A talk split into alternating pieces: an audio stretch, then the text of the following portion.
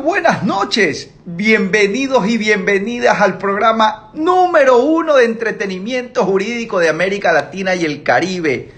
Programa número 25. Qué increíble. Hoy estamos de, bueno, de cumpliendo cinco meses trayéndoles todos los miércoles, semana a semana, este programa de altísimo contenido de valor en el ámbito jurídico, donde tomamos las lecciones de esas, de esas trivias que, que vemos justamente que es increíble cómo, cómo, las preguntas que nos hacen son las típicas preguntas del profesor mala gente, que, que van directo al cuello, donde encuentran la quinta pata al gato.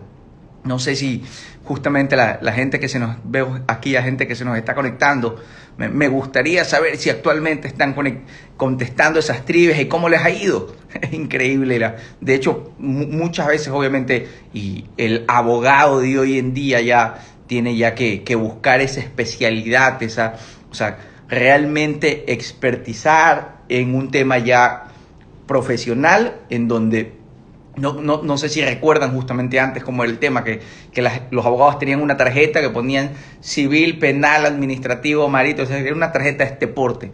Hoy en día realmente ya la cosa ha cambiado. Uno no, no, no es que puede ser el abogado todólogo, sino que especializarse en una rama y ser el mejor.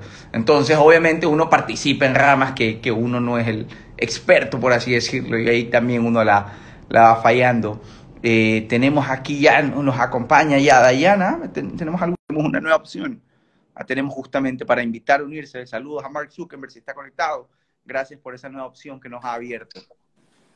Dayana Cárdenas, ¿cómo estás? Hola, ¿qué tal? Buenas noches. Muy bien. Un Buenas gusto. noches. Ay. Miércoles más, se te extrañó el miércoles pasado, ¿ah? ¿eh? De verdad. Capacitándome. ¿Ah, sí? Cursos de Derecho Procesal. Qué bien, qué bien. Tenemos aquí a María José, justamente, que también nos ha invitado, lo vemos aquí conectado a Paul. Y tenemos justamente la. Y Paul también solicitando, conectándose. María José, Hola, ¿cómo estamos? Muy bien, estamos bien, gracias a Dios. Excelente, también tuvimos, te tuvimos de baja la semana pasada. Paul, ¿cómo estamos? Buenas noches. Hola, hola, hola, ¿cómo están? ¿Cómo han pasado? Qué gusto saludarlos. Buenas noches. ¿Cómo están? Conversando con todos y todas. Gracias, un placer estar con ustedes. El programa número uno de entretenimiento jurídico América Latina y el Caribe. Seguimos Excelente. Siendo, claro, seguimos siendo los únicos porque nadie más ha, y, y, se ha postulado. Y van a seguir creciendo, seguramente van a seguir creciendo. Me han comentado muy buenas cosas del programa. Qué bueno. ¿Has tenido la oportunidad de participar en las trivias? La verdad que no. Eh, me comentaron acerca de este excelente programa, recién lo estoy conociendo, pero no he tenido la oportunidad todavía. Te, te invitamos, son esas típicas. Ya vamos, a, ya vamos a darle publicidad también al evento y a, a todas la, las trivias que tengan. Excelente. Y, y, la gente que está conectada, díganos justamente dónde se conecta, porque es increíble la, la audiencia que tenemos eh, 50% de nuestra audiencia es de afuera, eh, de afuera del Ecuador, y la otra audiencia dividida aquí en el país. Entonces a veces se conectan gente de Colombia, de Estados Unidos, de México, y tenemos, una, tenemos un fiel seguidor de Australia. Así que si está conectada la persona de Australia, por favor le mandamos un gran saludo. Bueno, ¿qué tenemos el día de hoy? Lancemos la, la carne al asador. Dayana Cárdenas. Así es. Bueno, he escogido como tema eh, el contrato de mutuo, préstamo de consumo. En realidad fue por un tema accidental, conversando con un colega, me comentó que estuvo en un banco, ¿no? Ah, revisando unos términos de unos contratos con una asesora que obviamente era abogada y bueno, entre la, me, me, comentó, entre las discusiones que teníamos de ciertas cláusulas, bueno, estábamos, eh, le expliqué que ciertas cosas no cabían por la naturaleza de que era un contrato de mutuo. Y entonces, que le llamó la atención y a mí también, que ella le dijo, pero ¿qué es contrato de mutuo? ¿De qué me está hablando usted? Si este es contrato de estudios, en el que a usted se le da un préstamo, pero el nombre de este contrato es préstamo de estudio. Y entonces él le dijo, sí, pero la naturaleza de lo que aquí se está transando es un contrato de mutuo o préstamo de consumo, indistintamente de la denominación que se ponga. Y bueno, y manteniendo estas conversaciones, al final este no, no logró comprender ella, pero me llamó la atención de que, que, que cerraba la mentalidad de creer que ese es el contrato e incluso que le había dicho, tal vez ese nombre le dio otro banco y por eso usted se está confundiendo. Entonces, a raíz de esto dije, bueno, voy a conversar un poco ese tema, más sobre todo para ver y que no se preste esta confusión y toda la audiencia este, pueda en algún momento ante una situación así identificar la naturaleza jurídica del contrato indistintamente del nombre que le quiera dar, sea la persona privada o pública con la que estén suscribiéndolo. Entonces, a raíz de esto es que, ¿cómo nos prevé el Código Civil al mutuo o préstamo de consumo? Como un contrato en el que una parte efectivamente entrega a otra ciertas cosas fungibles con un cargo de restituirlo. Ahora, esta, este, esto, este elemento de la fungibilidad es lo que diferencia el contrato de mutuo con un contrato de comodato, por ejemplo, porque en el contrato de comodato no recae sobre cosas fungibles porque tienes el cargo de restituirme lo que yo te di. Y entonces las cosas fungibles se consumen al utilizarse. Entonces esto nos lleva a una pregunta que es muy elemental y que se las lanzo ahí como trivia aquí. ¿Cuándo consideran que se perfecciona el contrato de mutuo? Cuando se consume lo que es lo que, el bien que es material del contrato. Ya, a ver. ¿Cuándo se perfecciona el, el mutuo? Para mí, desde que se indistintamente de que sea consumido. O sea, te estoy prestando, te estoy dando el, préstamo, el bien fungible en este caso, y así lo consumes en tanto tiempo o no, bueno, ya depende de... Ya, perfecto, exactamente. Desde que... El contrato el contrato de ajá, se perfecciona en el momento de, la, tradición, ajá. Cuando se efectúa la, tradición de la cosa, este contrato se perfecciona y adicional, esta tradición transfiere el dominio de lo que se está entregando, porque por ese motivo el mutuario tiene la facultad de disponer sobre lo que se le da y, y consumirlo. Lo que sí tiene la obligación es restituir otro igual, pero gracias a esta transferencia es que se permite el uso, lo cual no pasa en el comodato, porque el comodato es la obligación del cuidado este, y, de, y de mantenerlo en buen estado, ¿no? Y esto entonces nos permite introducir que el contrato de mutuo viene a ser el título traslativo de dominio de esas cosas que es fungibles que se están mencionando en, en el documento. Ahora, este tipo de contratos se puede celebrar tanto por escritura pública como por instrumento privado. Sin embargo, para que se tenga esa facultad de título ejecutivo cuando se hace el instrumento privado, es recomendable que se haga el reconocimiento este, de la firma o reconocimiento judicial de este, de este contrato. Ahora, a raíz de esto que les comentaba, efectivamente se perfecciona con la entrega de la cosa, esto hace que el contrato de mutuo como característica sea unilateral, porque quien a través de ese contrato contrae obligaciones es el mutuario con su obligación de restituir lo que le fue entregado. Porque ya el mutuario, al momento, el mutuante, perdón, al momento de haber entregado la cosa, ese contrato se perfeccionó, así que él ya no mantiene obligación allí.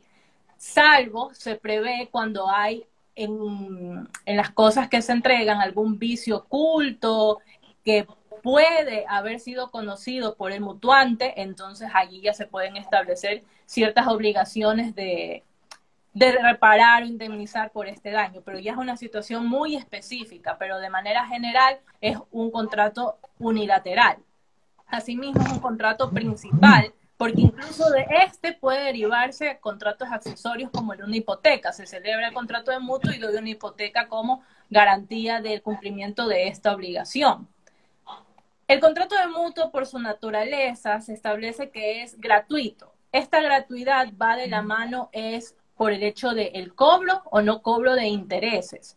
El Código Civil nos establece como naturaleza es en el cual obtienes la restitución de lo que diste.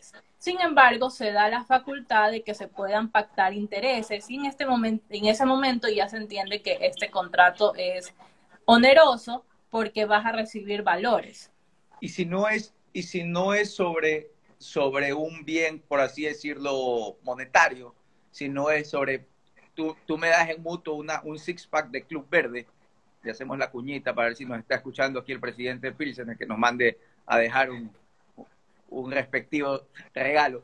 Eh, si tú me das a mí un six-pack de Club Verde, tú puedes poner que yo te tenga que devolver siete cervezas.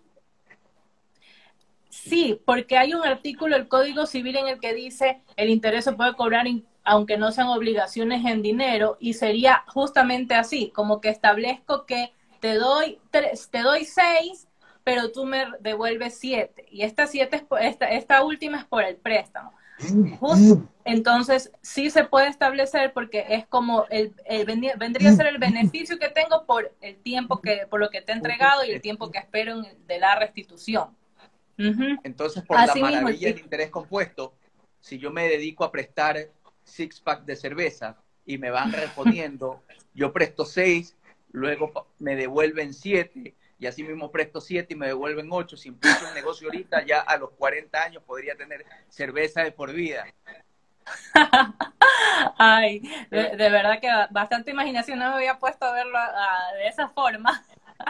Y, oye, pero sería interesante, ¿sabes qué? Obviamente para, para un próximo programa, ver si ese, ese interés en no, en no numerario podría también entrar, entra también dentro de los límites de la usura o no. ¿Cuál es la mm. que por ese interés mm. me des dos cervezas? Porque ya estaríamos hablando prácticamente del el 33% del valor que yo que tú me estás prestando en seis cervezas. Podría ser que no, porque este, bueno, no me apego mucho al derecho penal, pero recuerdo que es eh, el tipo penal es sobre préstamo de dinero. Recuerdo bastante que el tipo es préstamo de dinero. Entonces, si aquí estamos hablando de especie, creería que no se enmarcaría en el tipo, pero tendré que revisar. Si se, pacta, si se pacta, si se pacta con, como interés una suma, en este caso la otra cerveza, y supera el valor del interés, del interés aprobado eh, legalmente, ¿no es cierto? Sí se podría dar el tema de la usura, ¿no? Si se pacta como interés.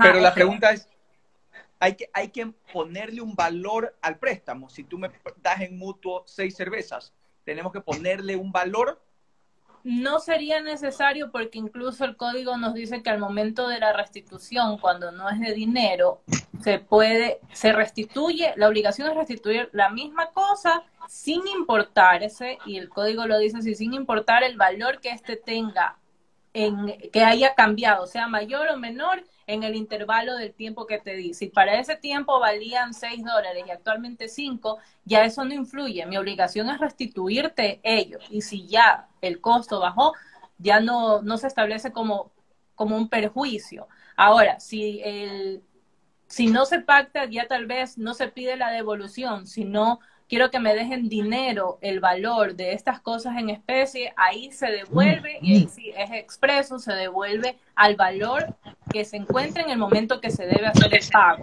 Es decir, en el ejemplo, si cuando te los di valía 6 y ahora vale 5, pues entonces sobre 5 te doy las 6. Entonces, entonces existe la posibilidad de cobrar tres cervezas sin necesidad de caer en, un, en algún tipo penal de usura bueno, algún penalista que esté aquí conectado, que nos mande. Quería, Ajá, así es. MGR Ecuador nos manda saludos. Eh, Fabricio Guerrero, saludos con todos. Aquí, Velázquez Legal, salud desde Manaví. Paulo es un lujo invitado. Hermano, usted, usted va a ser, bueno, ya es parlamento. Usted ya, usted ya se va directamente de ahí a la asamblea y de ahí a la presidencia, pues, ¿no? ¿Qué ves? Este, a donde Dios me lleve a donde Dios me lleve. Ahorita estamos en una misión que es servir a nuestro pueblo, ¿no? Esos somos, servidores. Excelente. Catán Naranjo 16. Hola, saludos desde Durán. Nos mandan, Iván Artiaga y nos mandan unos, unos aplausos. Eh, aquí, ¿quién más tenemos que nos ha mandado mensaje? porque no quiero, no quiero pasarnos a los siguientes temas, sino Diego Efraín Suárez, esa obligación, esa obligación de cuidado. Maite Velázquez, saludos Paul, un, un colega muy letrado. ¿Qué, nivel, Paul? Ah? Diego Fraín está sujeto a un tipo de culpa. Creo que no, no, la podría contextualizar. A ver, ¿qué más? Eh, Diego Efraín son fungibles. Eh, saludos a nuestro, dice Cris Delgado. Saludos a nuestro parlamentario Andrino, gran gestión que está elaborando. ¿Qué nivel, Paul? Diego Fraín, mutuo con intereses se llama eso. Eh, mutuo o préstamo de consumo. Usura. A ver aquí, mutuo o préstamo de consumo es el perfecto es el de dinero, pero es de tabaco, flores, lo que, lo que quieras que sea fungible. Fungible es el que se destruye el primer uso. Correcto. PSC 1995 nos manda saludos. No Aquí Diego nos dice no enmarca nada si no es dinero, como dice el Código Integral Penal. Paepsi, excelente, Paul Densen Black, un gran político. ¿Qué nivel, mi hermano? ¿eh? Sudalagos, ¿no? harta, barra nos ha traído, ¿eh? Para que veas. Un poder de convocatoria digital. Toda esa gente linda, agradezco a toda esa gente linda que se expresa con cariño conmigo. saludos ahí a la gente. Entonces, ¿en qué estamos, Dayana? Bueno, exactamente, ya, bueno, aquí igual nos han ayudado ratificando lo que me recordaba, que el tipo penal se enmarca es cuando se establece dinero. Y bueno, y finalmente es lo que ya estábamos tratando, eh, la restitución de la cosa dada en mutuo. Esta restitución se da de manera general si se ha establecido un plazo cuando vence este plazo. Si no se ha establecido un plazo para la restitución, el código nos dice, bueno, se, se debe este, entregar a los 10 días que después de los 10 días de la entrega ya existe la obligación de entregar. Ahora, cuando no se ha pactado intereses, se prevé que el mutuario pueda entregar todo antes del vencimiento, pero si hay intereses, ya ahí ya se hace una observación porque estos intereses, si se paga antes del vencimiento, podría perjudicar a lo que el mutuante esperaba recibir por esto que se ha entregado. Entonces, allí ya es cuestión de, como, como suelen hacer los bancos, un, mutuo acuerdo de establecer, bueno, se podrá pagar de manera anticipada, preliquidándose ciertos valores y con eso ya se puede cancelar. Así la previsión de una pérdida por estos intereses no se ven. Entonces, bueno, cualquier duda, pregunta. Aquí tenemos, eh, nos mandan otros comentarios. Cris Delgado, no Parlamento, puertas abiertas, que están trabajando en pro de la región. Mi hermano. Andrea Sánchez, aplausos. Julio Jim ZM87, un, grato saludo a todos los panelistas. Diego Fraín Suárez, el tema del cuidado de la cosa tiene que ver con el beneficio de las partes y tiene que ver con la culpa, sea esta grave, leve o levísima, dependiendo de quién se beneficia. Julio Jiménez 87, Saludos, hermanos. Saludos, Paul. Excelente. Un saludo a todos. Entonces, ahí estamos, Dayana. Así es. ¿Qué más tenemos? Ah, dice una consulta sobre el sector turístico. Bueno, eso la podemos atender. ¿Con quién seguimos, Paul? Vamos hacia la derecha como, como el reloj. Vamos, perdón, no entendí la pregunta. No, no, no, que te decía que justamente ya la Yana había concluido su tema, entonces estamos avanzando aquí como, como Instagram nos va poniendo, entonces va, te toca a ti por, por sorteo. ¿Qué, tema? ¿Con respecto a qué? No te, no te entiendo. no, justamente ya para que, para que introduzcas tu tema, tenemos justamente... Mi tema, el marco normativo, lo que hago desde el Parlamento Andino. ¿Qué es el Parlamento Andino? Mucha, mucha gente no sabe qué es el Parlamento Andino a eso te refieres, a mi tema, el que ya tengo que expresar en esta grata entrevista con ustedes. Pues bien, el Parlamento Andino, eh, la, gente lo ve como simplemente el Parlamento Andino, pero el Parlamento Andino es parte de un organismo internacional que es el Sistema Andino de Integración, donde convergen varios organismos, entre eso está la Comunidad Andina, está el Banco Andino de Desarrollo, que es el CAF, está el Consejo de Ministros de Relaciones Exteriores, que ahorita lo, lo preside, preside la Secretaría del doctor Jorge Pedraza, que es de Colombia, eh, nuestro presidente actual, el presidente Guillermo Lazo, como presidente pro tempore de la CAM. Tenemos del Consejo Consultivo de Pueblos y Nacionalidades. Tenemos la Universidad Simón Bolívar. Y es uno de los pocos organismos de integración que, que lleva más de, casi aproximadamente unos 50 años, eh, comparado con los otros organismos que se fueron, que fueron desvaneciéndose, como por ejemplo la UNASUR. ¿Ya?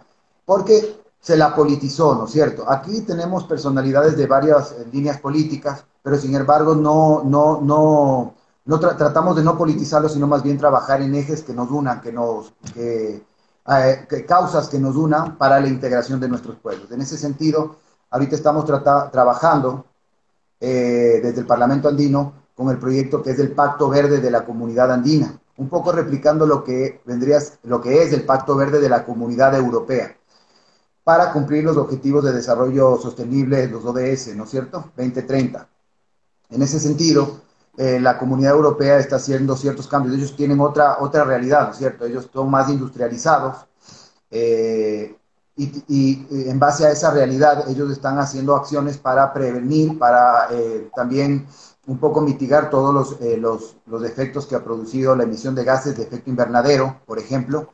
Y también esto un poco implica que nosotros, este Pacto Verde de la Comunidad Europea también implica que nosotros también realicemos ciertos cambios comerciales porque eh, ellos van a, realizar estos cambios en pro de, no permitir eh, que productos que tengan eh, químicos sean introducidos al, mercado europeo. Entonces, las, las empresas que no se vayan acoplando a esta, a, esta, a esta manera de, más que nada las empresas que se dedican a la, agroexportación, en cumplir con estos objetivos, de no, no introducir químicos en sus productos, no van a ser eh, competitivos frente a otros mercados de la, de la zona para acceder sus productos al mercado europeo. También preocupados un poco, y bastante, mejor dicho, por las eh, embarcaciones de, de, bandera extranjera que vienen año a año a las Galápagos. Y no solo a las Galápagos, sino a toda la, a la, zona marítima del, del, Pacífico Sur, Atlántico. Ellos van persiguiendo las especies migratorias. Una, una flota de barcos pesqueros que parece una ciudad. En ese sentido, yo, me he expresado inclusive en la embajada, en la embajada de la República Popular China, haciéndole saber y conocer la preocupación que tenemos como ecuatorianos, ¿no? Por, estas, e, e, esta problemática. Y eh, desde el Parlamento andino también eh, la Asamblea nos exhortó para que hagamos un marco normativo. Y es así que el, Parlamento andino creó un marco normativo eh, el año pasado en el cual se establecía, se establecía cierta normativa para la, para, la, para la protección de todo lo que tiene que ver con la zona eh, marítima de, de, los países que son ribereños del Pacífico Sur, ¿no es cierto? Eh, más que nada esto tenía estos, estos, estos ciertos ejes, ¿no es cierto? Eh, considerando además también de que las Galápagos son un bien patrimonial de, de la humanidad, un bien patrimonial que no solo es de los ecuatorianos, sino que es de la humanidad y a veces se ha, visto ah, atacada por estos, estos buques chinos. Y, bueno, esta problemática también afecta al comercio. Los pescadores de nuestra zona cada vez ven mermado eh, los productos eh, del mar, que no, no son tan fáciles de, de, recoger, porque ellos arrastran con todo. Y como ya lo dije, la, los, estas, estas especies migratorias no conocen de fronteras. Ellos pueden estar en la zona eh, marítima en la cual se les es permitido pescar, pero sin embargo eh, eh, no, podemos tener, no podemos tener el control de que los, estas especies pasen en la, zona limítrofe y sean capturados por, por, estas embarcaciones. Entonces, estamos desde el Parlamento haciendo las gestiones pertinentes. Hemos exhortado a la Asamblea, considerando de que nosotros, el Ecuador, las Islas Galápagos tiene la cordillera de Cocos que va desde las Galápagos hasta la plataforma terrestre. Y eso nos permitiría abarcar más eh, zona exclusiva de mar territorial, lo cual haría que las especies estén más protegidas. Fuimos a la, Comisión de Soberanía y Seguridad para exhortar de que, eh, de que se pida al, gobierno cuáles son las instituciones que están a cargo de estos estudios, porque eh, es algo que estamos contra el tiempo. Hasta el 2023 creo que tenemos para presentar ante la Convemar estos estudios y para que se para que se haga efectivo ¿no? esta, esta ampliación de la zona marítima. Eh, estamos trabajando también de la mano de, bueno, de varios especialistas eh, dentro del Parlamento andino cuando creamos nuestros marcos normativos, la academia, para que sean productos del más alto nivel. Eh, eso, lo que les puedo comentar, desde el Parlamento andino también yo como vicepresidente ahora, antes teníamos, estábamos ubicados en unas oficinas que pagábamos, eran bastante onerosas, en la parte administrativa y considerando la, la, situación del país, nos hemos cambiado a unas oficinas eh, que ya son de un, de, un edificio propiedad del Estado, donde no tenemos que pagar nada por las oficinas. Eh, y estamos haciendo un cambio real. Tenemos parlamentarios y parlamentarias bastante capaces de diferentes líneas políticas que me siento orgulloso de que estén al lado mío, todos colaborando desde, desde, su, desde sus capacidades ¿no? y desde su experiencia.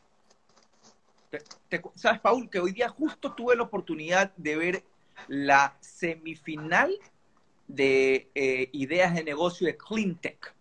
Eh, justamente aquí lo tengo, es la Cámara Verde de Comercio, fue transmitido a través de LinkedIn. Eh, aquí sale justamente con el respaldo de la Cámara Verde de Comercio y otras organizaciones aliadas, incluyendo la Embajada Británica en Colombia, el Fondo de Acción y FMI. Y era, un era extraordinario porque era más o menos como lo, que se conoce como Shark Tank. Si, está conectado aquí al Elías Ayub, le mandamos un fuerte saludo.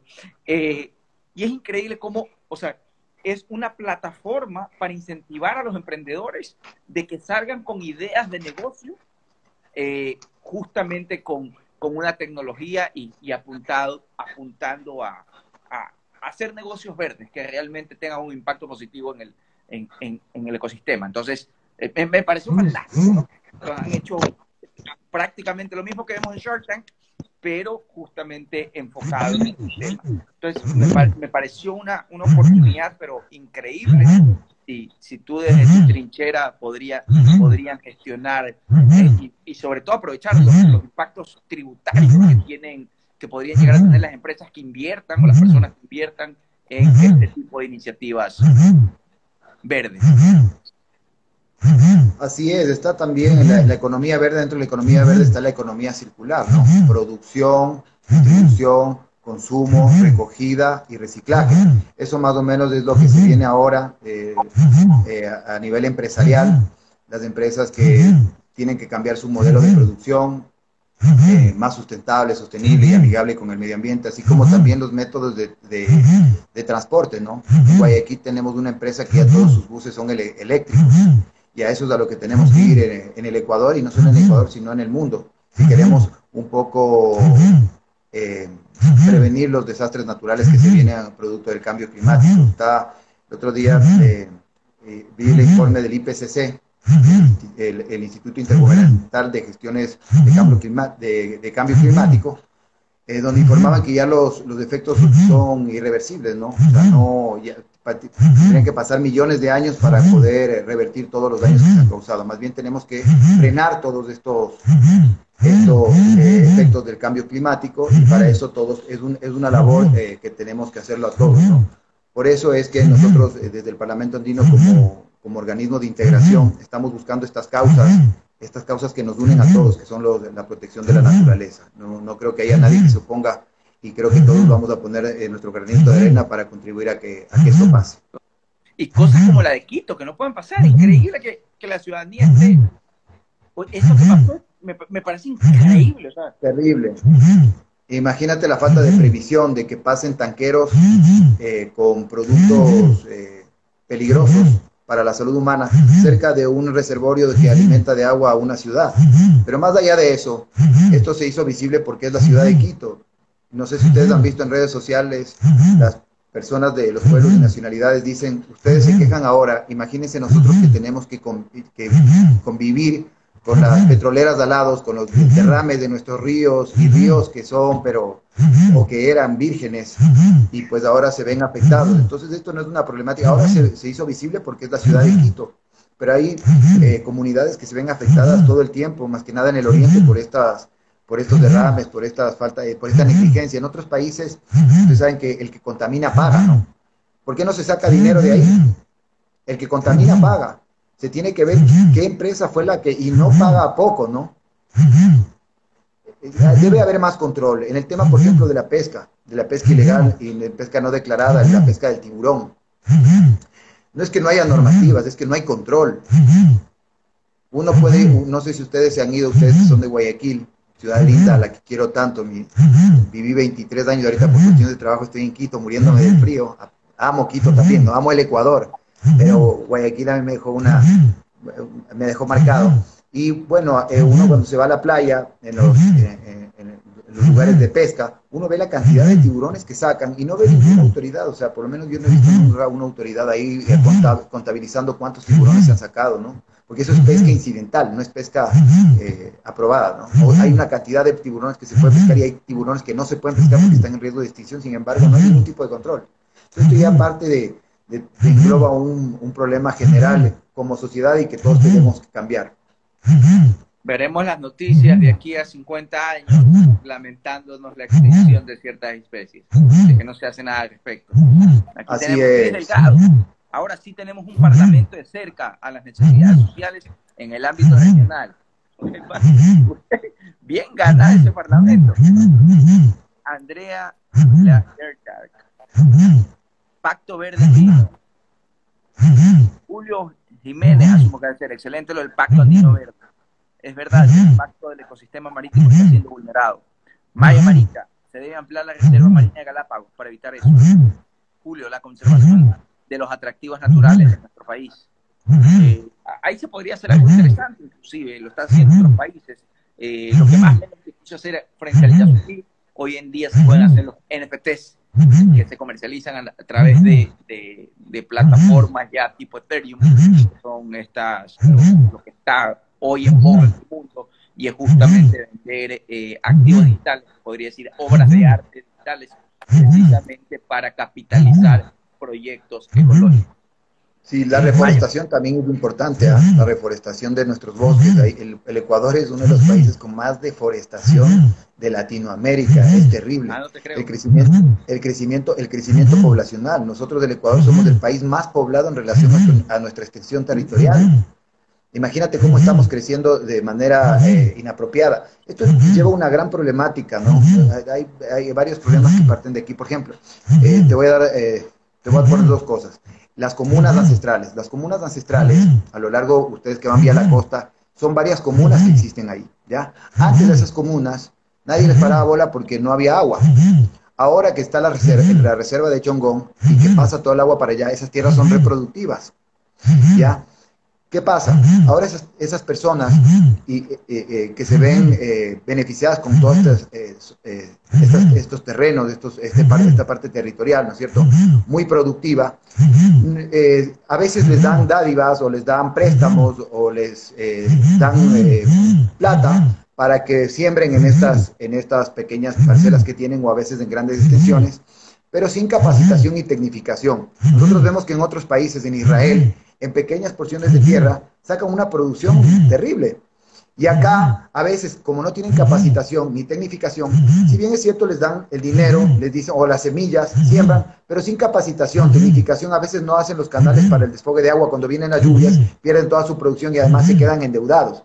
Entonces, yo creo que sí, el, de, desde el gobierno hay, hay, que generar políticas públicas y dar esa capacitación, tecnificación, para que además de eso, no siembren en extensiones tan grandes afectando el ecosistema, porque ahí, hacen, ahí es donde viene la deforestación y la deforestación conlleva también a que los animales que están en la zona se vayan extinguiendo, etcétera, etcétera. No es una problemática general. Otra de las cosas que también vi, por ejemplo, cuando estaba en campaña, es que eh, eh, yo me iba a los sectores rurales, a los sectores más eh, de todas partes del Ecuador, y hay una terrible realidad. Eh, hay niñas desde los 15 en adelante, si no es menos, con 3, 4, 5, 6 hijos. Y es una realidad que nos va a golpear al futuro. ¿Por qué? Porque esos niños ahorita, en pandemia, imagínense, sin las herramientas, sin tener un teléfono, sin tener internet, sin tener nada, no están estudiando, no se están preparando, no tienen la alimentación adecuada, entonces sus cerebros no se desarrollan de manera eh, de la manera que debe ser. Entonces, ¿qué va a pasar en el futuro? Estas, estos niños, estos que en el futuro van a ser jóvenes, adultos, van a ser captados por las mafias del crimen organizado, que es lo que está pasando en el Ecuador. Entonces, nosotros tenemos que hacer conciencia. Eh, hace falta mirar otras, otras.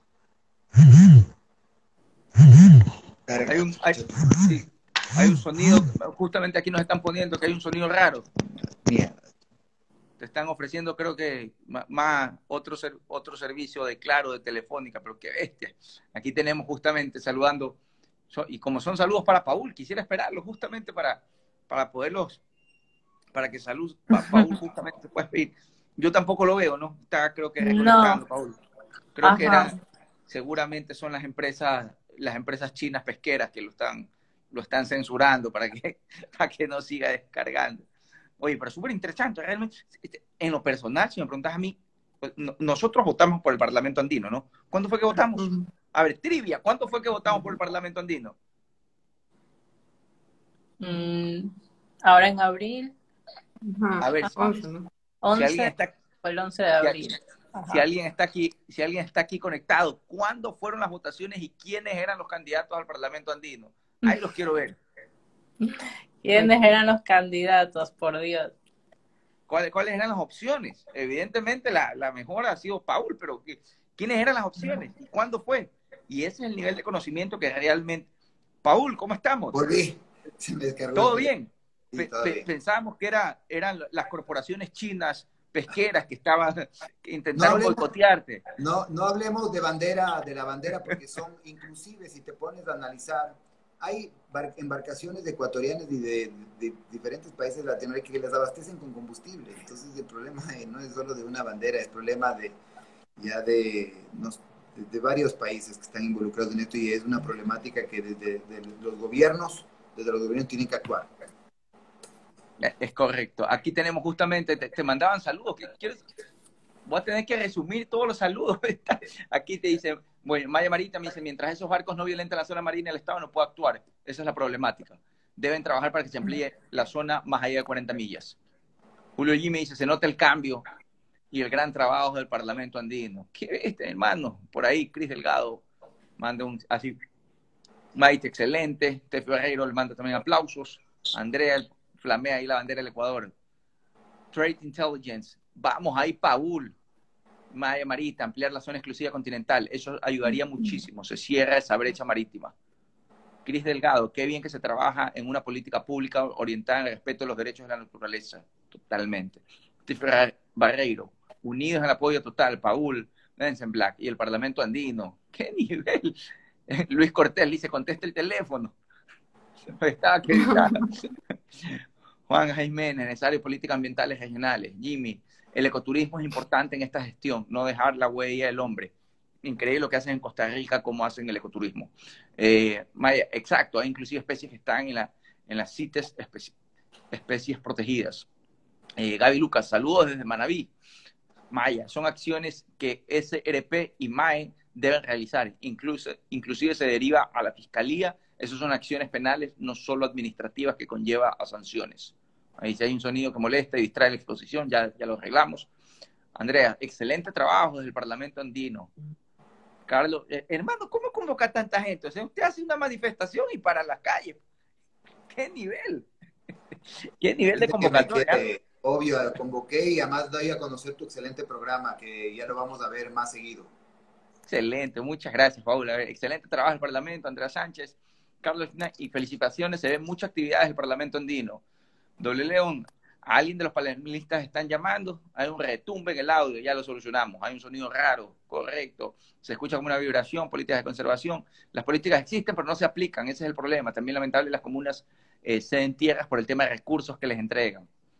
Definitivamente las autoridades deben aplicar más control para que se repliquen las políticas. Los que estuvieron en mesa. Ah, pues preguntamos cuándo fueron las elecciones y quiénes eran los candidatos a parlamentarios andinos.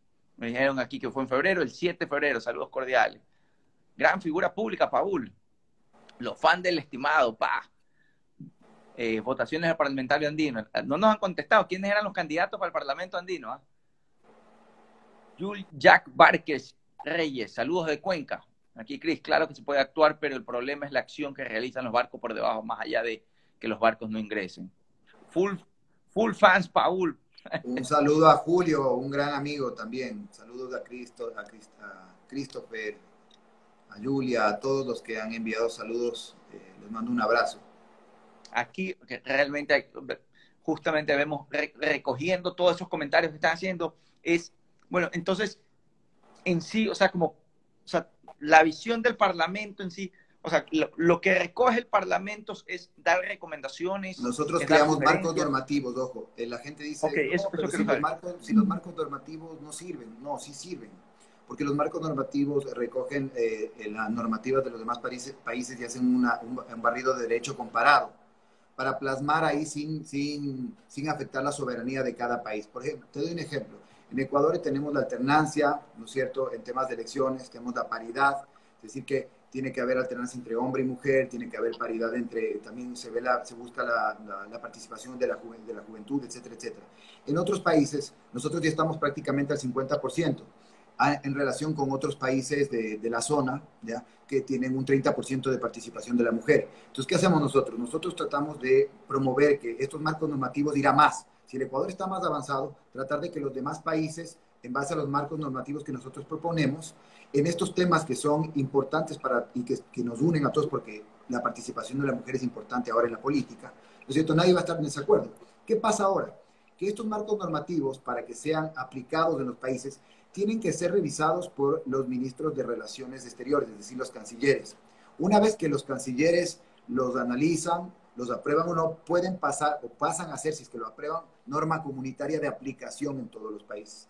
Los eh, cancilleres también crean eh, normas comunitarias. De hecho, ahora recién hubo una en la cual eh, se permite el libre, el libre, la libre movilidad. Y yo les voy a, en, en, ese tema de la libre movilidad, aquí, no sé si les gusta el fútbol, aquí tenemos dos mujeres, no sé si les gusta el fútbol, aquí a, la, a nuestras panelistas, no sé si son de algún Pero equipo. por peloteras al máximo. La verdad, para jugarlo, pero no para verlo. Hablen, hablemos, por ejemplo, del fútbol.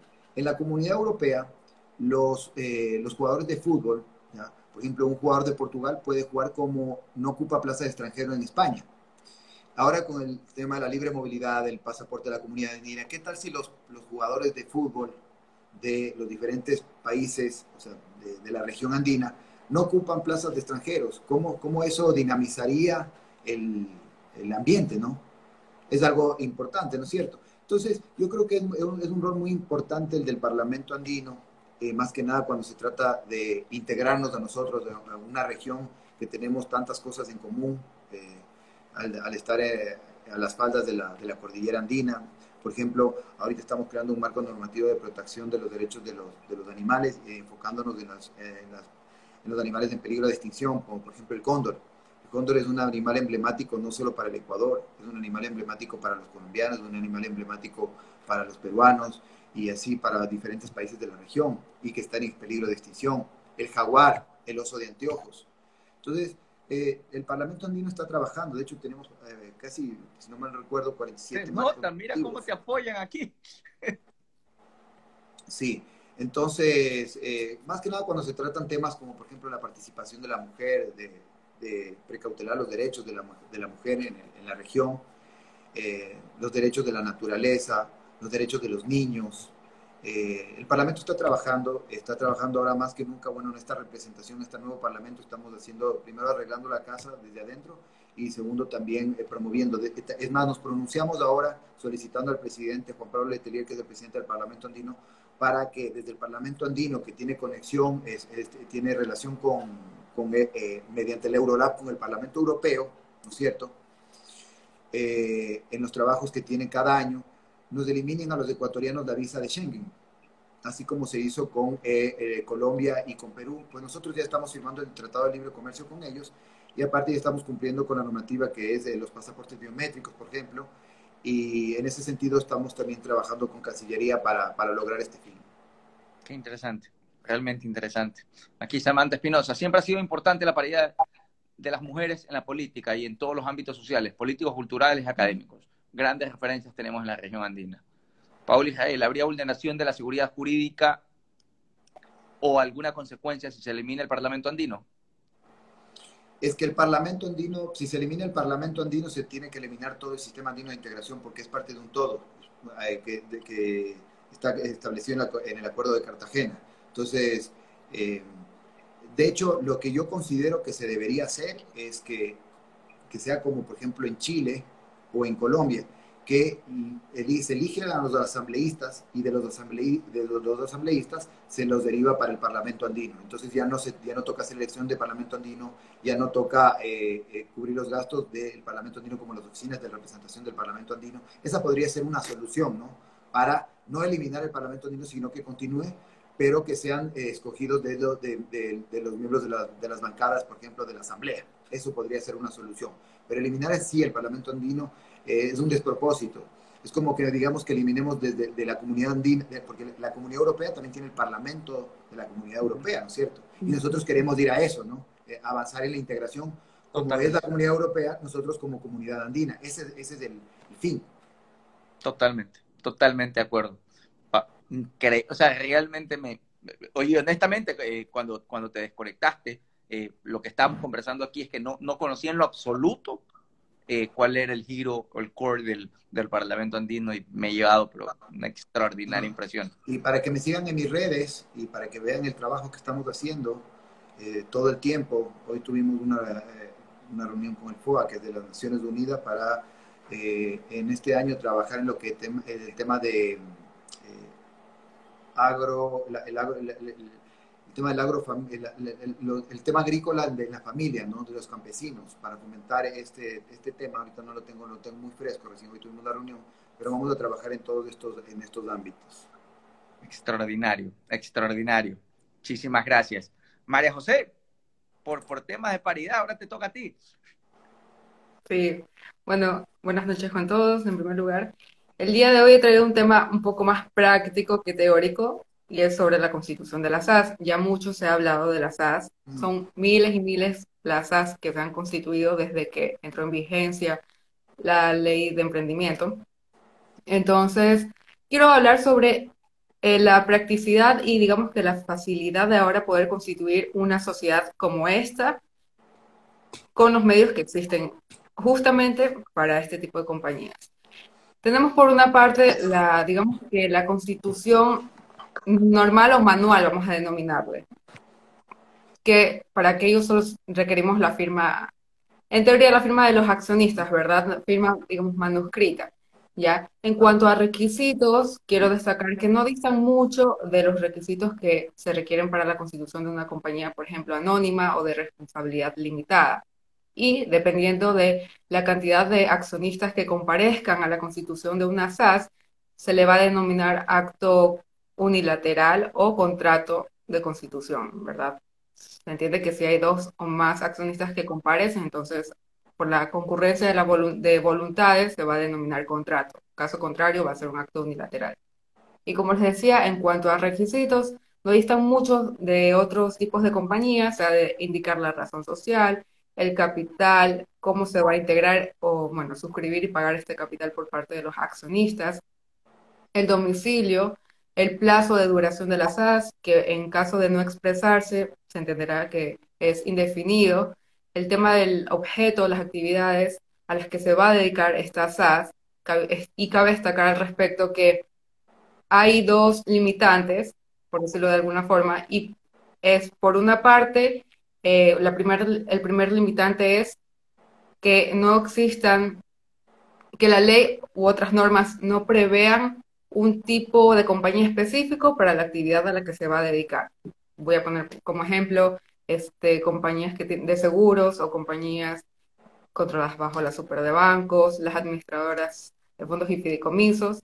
Y por otra parte, el siguiente limitante es que este, no sean actividades que tengan que ser exclusivas, por decirlo de alguna manera. Es decir, que no se trate de este, un objeto único. Ejemplo, el tema del crowdfunding, las compañías de crowdfunding. No vamos a colocar, ay, bueno, la SAS se va a dedicar a crowdfunding y además a, se me ocurre, a, dar asesoría legal en tal, tal, o, o en temas tributarios, porque el crowdfunding corresponde a un objeto social único. Ya, eso en cuanto a las limitantes para el objeto social. Y que, bueno, también aplica para este, los demás tipos de compañías como les seguía indicando en cuanto a requisitos, también tenemos eh, cómo va a estar estructurada la administración y de la compañía y bueno, de establecerse así eh, un órgano de fiscalización. Vamos también con la forma en la que ha de repartirse las utilidades eh, de la compañía, obviamente. Y una cláusula, bueno, entre otros requisitos, la cláusula de que toda la información que se está proporcionando es veraz. Ahora, existe para las SAS y también ya existe desde hace algún tiempo una constitución electrónica eh, para las compañías. para las compañías anónimas y de responsabilidad limitada, conocemos que hay una forma, digamos que electrónica de poder constituirlas, que es que está conectado con al, digamos, eh, a una gestión notarial, porque es el notario que puede constituir electrónicamente. Está una compañía anónima de responsabilidad limitada. Sin embargo, para el caso de las SAS, ahora es mucho más ágil y práctico y, y fácil poder constituir que el usuario o el interesado pueda constituir la compañía a través del sistema del portal de, de la Superintendencia de Compañías. Ahora, este, ya se ha indicado incluso en anteriores programas aquí que la compañía, una SAS, requiere ser constituida mediante documento privado. Es, digamos, la regla general, salvo que el aporte al capital sea con bienes inmuebles de tal manera que se tenga que necesariamente hacer la constitución mediante escritura pública. ¿Correcto? Y para que, digamos, tenga existencia legal, tiene que inscribirse no en el registro mercantil, a diferencia de las otras compañías, sino en el registro de sociedades de la Superintendencia de Compañías. Ahora, en el caso de la constitución electrónica de una SAS, los pasos son súper bueno, son sencillos, pero de todas formas siempre recomendamos que la persona que vaya a realizarlo, si no es un abogado, se asesore con uno, y si es un abogado, y si es un abogado, perdón, que va a realizarlo, igual tenga en consideración ciertos aspectos, porque si bien es más fácil, hay ciertas cosas que de no tomarse en cuenta o de no ser bien analizadas, podrían acarrear que en el futuro, no tan lejano, tenga que hacerse una reforma de estatutos a estas áreas. Entonces, para detallar brevemente los pasos, en honor al tiempo, primero uno debe tener un usuario y clave en el portal de la Superintendencia de Compañías. Uno accede a su usuario, tiene que hacer una reserva de, denominación. Cuando uno hace la reserva de denominación de la compañía, tiene que marcar la actividad principal y las actividades, digamos que complementarias a, a las que se va a dedicar la, en este caso la SAS. Una vez que hemos agotado este paso, ahora sí vamos a constituir la SAS y nos van a pedir información general de la compañía. Aquí digamos que como un tip les mando porque, bueno, podría, si quieren considerarlo como un tip, porque en algún momento a mí me habían dicho, oye, ¿sabes qué? Yo constituí una SAS de manera electrónica y lo hice leyendo ahí el manual que la superintendencia tiene. ¿Y sabes qué? decía que si no tengo el, domicilio de la compañía, puedo poner el domicilio del representante legal o del accionista o de X persona. ¿Y qué pasó? Que así lo hizo, no tenía el domicilio de la compañía y puso el domicilio del, del representante legal. Pero como es todo un sistema y es de manera automática, entonces la consecuencia, una vez ya que la compañía se constituyó y quedó inscrita, es que el domicilio de la compañía, con la dirección y todo, e incluso por efectos tributarios, era en, el domicilio del representante legal, que incluso por temas del cantón no era ni siquiera el mismo en el cual quería domiciliarse luego la compañía. O quería realmente estar, este, donde realmente iba a estar eh, domiciliada la compañía. Entonces, eso tuvo como consecuencia que esta persona tuviese que reformar los estatutos de la compañía y hacer el cambio, el cambio de domicilio, ¿ya? Porque, repito, estamos ante un sistema que si bien es práctico, puede no hacernos la trampa, sino que por temas de practicidad, ay, sí pongo esta dirección o pongo este dato, pero es que a la, a la larga, en ya una cuestión de derecho puede tener sus consecuencias. La pregunta sería es, ¿qué pasaría con las empresas que funcionan, por ponerte un ejemplo, yo soy emprendedor, monto mi SaaS, pero mi domicilio es un coworking. Yo trabajo en un coworking o mi empresa es meramente digital. Evidentemente trabajo, sí, yo trabajo en mi Pero es que en cuanto al domicilio de las compañías, a ver, la ley no te dice dame la dirección completa, ya, sino que dame dónde va a estar domiciliada porque necesita, a ver, por cuestiones un poquito de lógica, este, necesita estar inscrita, ¿verdad? Sea en el registro mercantil o en el registro de sociedades de la super. Entonces, por jurisdicción, dame un cantón en donde va a estar domiciliada porque la existencia legal depende de la, del registro en la jurisdicción donde va a estar domiciliada esta compañía. Ya luego tú podrás darle la dirección e incluso hay errores, o sea, se han cometido errores por parte de otras personas que en la constitución de cualquier tipo de compañía ponen, va a estar domiciliada en la avenida ta, ta, ta, calle ta, ta, ta, ta, ta, ta, Entonces, ¿qué pasa si se cambia de domicilio? O si, como usted dice, solo lo puso por poner, pero va a estar, o no va a tener ninguno, es una compañía digital, no va a tener realmente una dirección fija. Entonces, ¿qué implica si va a haber, por ejemplo, un cambio luego? Reformar y cambiar el, el domicilio. tú te imaginas a, tú te lo imaginas a, a, Mark Zuckerberg poniendo, bueno, el domicilio es en el garaje de mi mamá, de las calles tal y tal. ¿Te imaginas? No, me lo imagino. Yo, Pero quiero hacer una propuesta y, y, lanzo una idea. La SAS, eh, la legislación de la SAS viene de Colombia, la, prácticamente la legislación ecuatoriana es calcada a la colombiana. Y ahí va un tema donde que yo desde inicio quería trabajar en el Parlamento andino, es un proyecto, porque ¿qué tal si hacemos un empresario andino?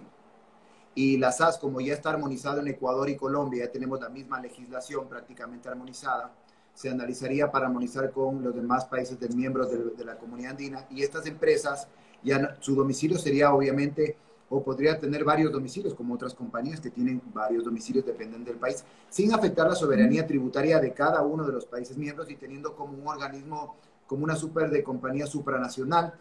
Y eso colaboraría para tener también información cruzada de, movimientos bancarios, etcétera, etcétera, para evitar la corrupción.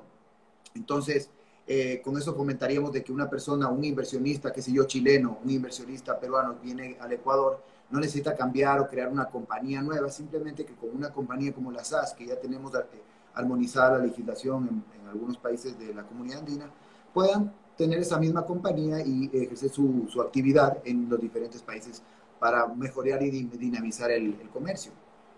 Y, y, sería la puerta para ir reduciendo focalizadamente el impuesto a salida de divisas ahorrar burocracia. Largo. El tema, el tema, lo interesante sería el tema impositivo. Eh, claro, o ya la parte de la soberanía tributaria, eso es, otra historia, no habría que adecuar a cada país. O sea, tienes la normativa en, temas de legislación eh, de, de, de, super de compañías, ley de compañías, pero la ya la parte de la ley tributaria ya cada país manejaría su, su soberanía, ¿no? En temas, en esos temas. Eva Muñoz dice, entonces si yo vendo carteras y no tengo tienda física, puedo poner Guayaquil y ya, como domicilio. A ver, si te dedicas a vender carteras, es un, em, a ver, si es un emprendimiento este, que quiere formalizarlo a través de la constitución de una SAS, ten en consideración que tienes que poner un domicilio social. En ese domicilio social es donde, digamos, va a surtir efecto, por una parte, la parte tributaria y por otra parte, todos los actos societarios que luego tú hagas en torno a tu compañía. Ya.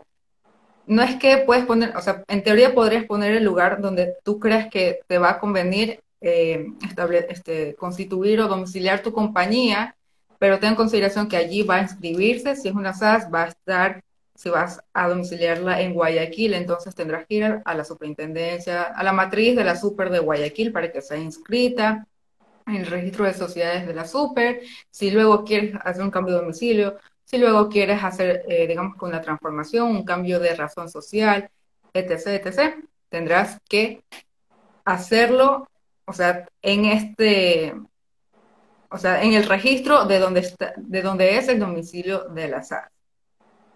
Excelente. son formalismos técnicos, yo creo que son formalismos técnicos, porque si tiene el domicilio en Guayaquil, no lo vas a demandar en Quito, ¿no? si tienes algún problema legal con esa compañía, si te vendió tal o cual producto y quieres ver el domicilio donde vas a demandar, vas a demandar en el domicilio que tiene la compañía eh, para el efecto, ¿no? También tiene efectos. Claro, y bueno, y aparte del domicilio, podrá la compañía tener sucursales, puede abrir una. De acuerdo. está domiciliada principalmente en Guayaquil, puede irse a Cuenca, tener una, tener una sucursal en Cuenca, en Durán, en Quito, donde sea. Y bueno, ya sí, para efectos ya legales de poder demandar ahí la parte interesada, la parte actora, puede ser, tiene que ver dónde tiene abiertas las sucursales, ¿no? En el SRI, en la super, buscar y ver dónde puede demandarse. Nunca entendí, porque no hay un registro de propiedad único, una un domicilio único. Yo, en el Ecuador, y listo, ya estoy en el Ecuador y listo. Pero bueno, en todo caso, ahí hay un tema hay un tema que aquí dice, Carla, qué interesante, ahorrar burocracia. Cris Delgado, eso se debería SOSILI, C, para que para nuestros emprendedores. Entiendo eso se debería socializar para nuestros emprendedores. Ajá. Bueno, como les estaba comentando, ese era como el pequeño tip respecto al domicilio cuando van a constituir vía electrónica. Después de este paso, bueno, le van a, le van a pedir también números de contacto, correos, y nos vamos a llenar la información de los accionistas y también la información de los representantes legales. Ahora, también, este, agotado también estos pasos, cabe destacar otro punto, que es el tema cuando vamos a incluir las actividades económicas a las que se va a dedicar esta SAT. Como es de manera electrónica y previamente todo esto ya hemos hecho una reserva de denominación, tenemos que tener mucho cuidado porque esta vía de constitución no nos permite agregar cláusulas. ¿ya? Eh, entendemos que justamente lo novedoso y bondadoso de las SAS es que son mucho más flexibles en, en cuanto a los estatutos. Sin embargo, si vamos a hablar de manera electrónica, no podemos, esa flexibilidad digamos que queda limitada porque no podemos incluir cláusulas.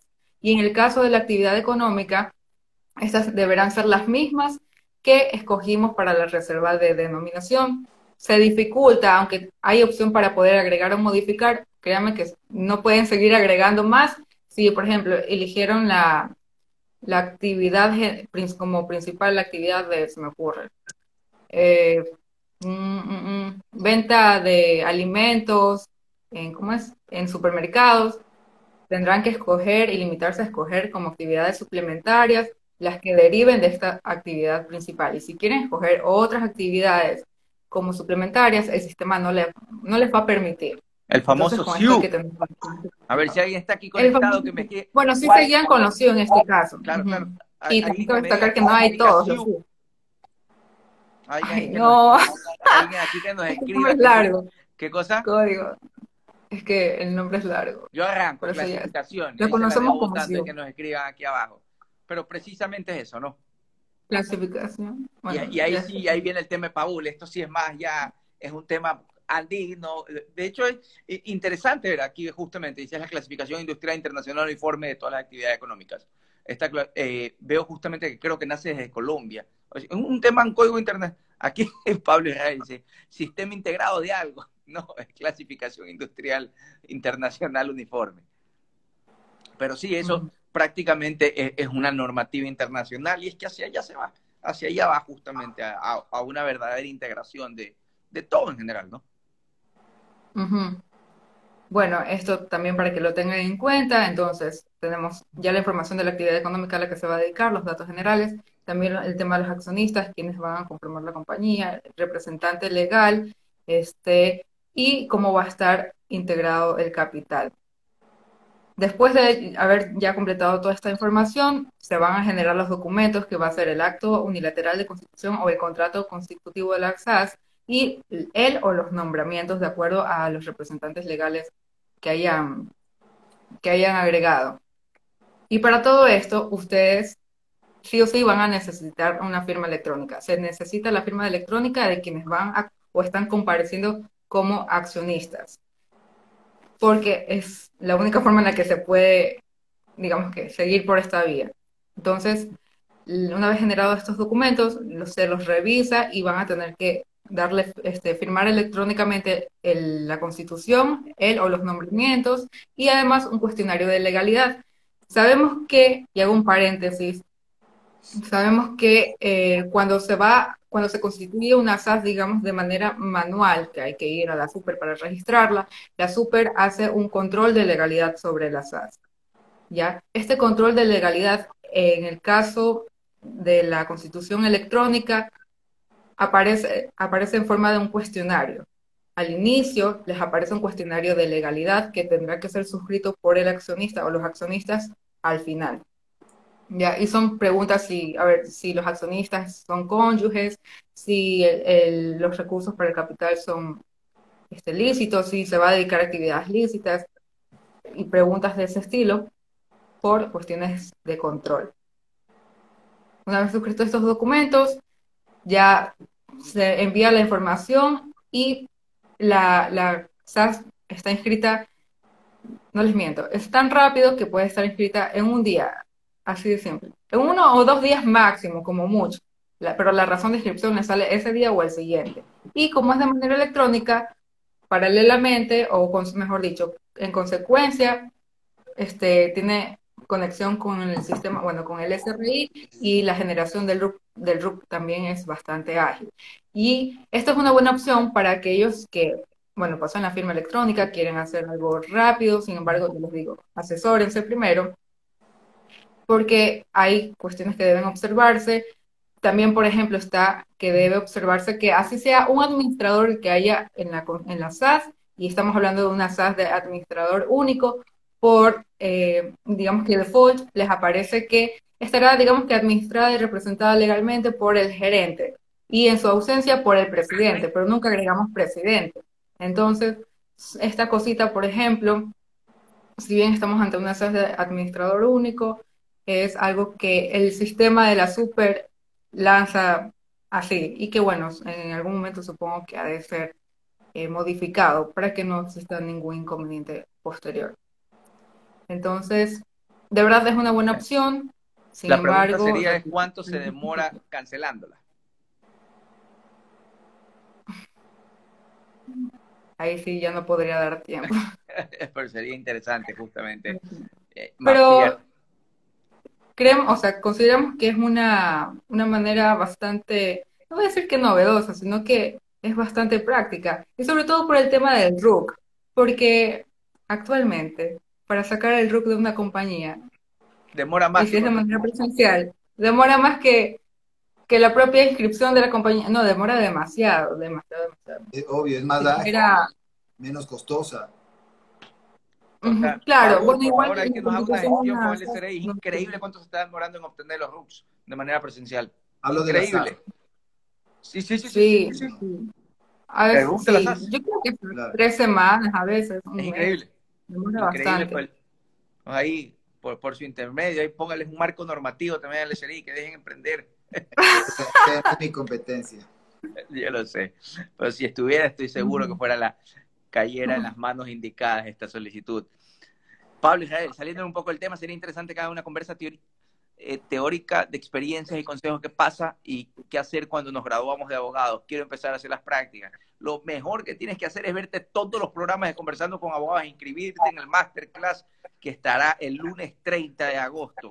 Increíble, incre revísate chequeate los temas que vamos a hablar ahí. Es una cosa que es donde ponemos, eh, o sea, donde trabajamos y enseñamos el derecho, pero lo que se ve en el, o sea, ya cuando lo ejecutas, no cuando solamente el programa también que, que practique, ¿no? Es bien la práctica. Sí, bastante, bastante. Oh, discúlpame. Digo que además de, ver el programa tan interesante donde puedo aprender, que la práctica es algo muy importante para, para, para ser abogado. Eso es sí o sí. 95% de, de, la 95% de lo que sirve lo aprendes en las calles. Así que, Pablo Israel, me parece extraordinario que quieras hacer prácticas. Así que, nada, mándale un mensaje, un estudio y dile, quiero aprender a ejercer el derecho. Así es, en una mano, como dicen, en una mano el libro y en el otro el proceso. Totalmente. Señores, se nos acabó el tiempo. Me quedo real, pero realmente fascinado con lo que he aprendido el día de hoy. Eh, eh, con Dayana tomé la decisión de que voy a, voy a ¿cómo se llama?, invertir en, en prestar cervezas para que me devuelvan tres cervezas de vuelta. Y aquí a lo, en unos 20 años ya tendré para heredar cervezas a toda mi descendencia hasta una tercera o cuarta generación. Paul, realmente, en serio, eh, en lo personal, no tuve, no tuve la oportunidad de, votar este año, pero, pero al comienzo, en serio, ni sabía justamente quién eran los candidatos al Parlamento andino y desconocía cuáles eran las funciones, pero hoy me he quedado admirado realmente con, con, lo que están haciendo ahí. Una cosa increíble. y lo invito a participar, el Parlamento andino tiene las puertas abiertas vamos a empezar a también tener este, ese contacto con la sociedad y hacer prácticas a las personas que quieran, que quieran ir al, Parlamento en diplomacia. Y eso, vamos a trabajar con las universidades, vamos, estamos haciendo bastante, bastante trabajo. Pronto van a haber noticias positivas. Excelente. Señores, ¿dónde los pueden encontrar? ¿Y para a, qué, a través de qué red social los pueden les pueden escribir y, pre y precisamente para qué. Bueno, a mí en Twitter como de Dayana Cárdenas 19 me pueden encontrar. Bien. Bueno, en mi caso me pueden encontrar en Nitlink como María José López, si tienen alguna consulta o si quieren debatir sobre derecho especial societario. Paul. Bueno, a mí me pueden encontrar en las redes como pauldesanblanc.es en todas las redes sociales. Les invito a que me sigan para que conozcan más que nada el trabajo parlamentario. Fui electo por el pueblo y pues eh, me debo a él y ahí donde plazco todo el trabajo que vengo realizando y que se viene gestionando desde el Parlamento andino con, conmigo como parlamentario y como vicepresidente y con todos mis compañeros parlamentarias y parlamentarios.